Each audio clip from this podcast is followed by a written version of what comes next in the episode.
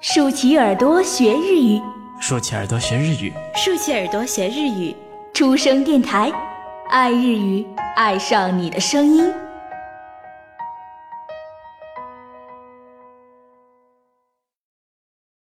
书生阅读书，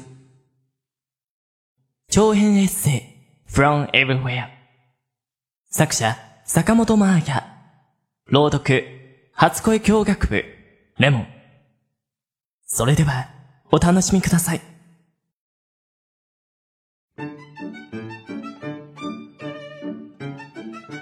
あれ？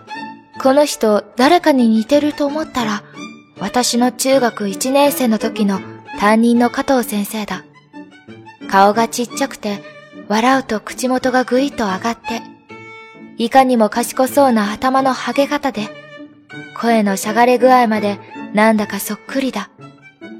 あの当時は鬼のように厳しい先生としてみんなから恐れられていたけど、科学の授業の時にはまるで子供みたいに目を輝かせて実験をしてた加藤先生。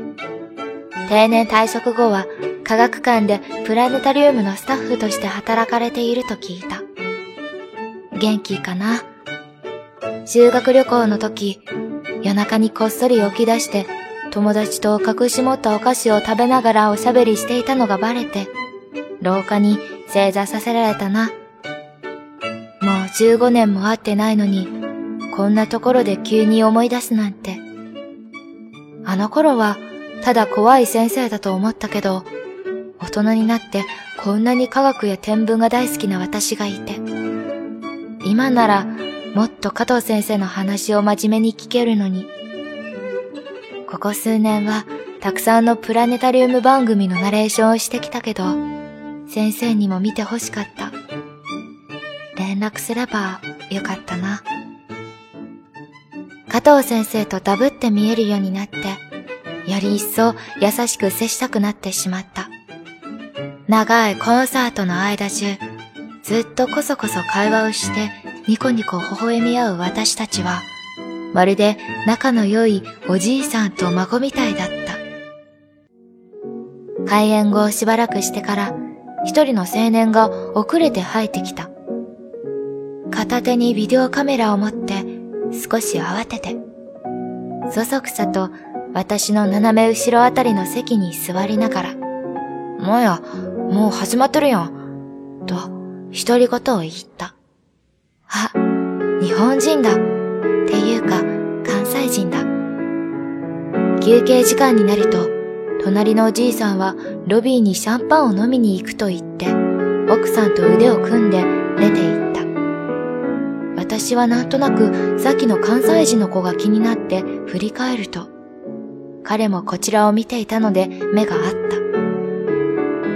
それもそのはず。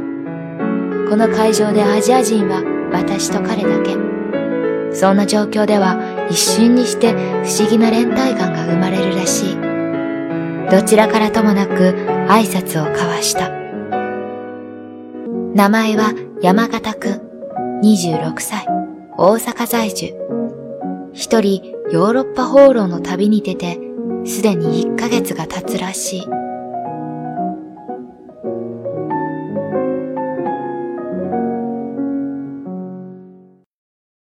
好了，今日的文章先读到这里，未完待续，期待大家下一次收听。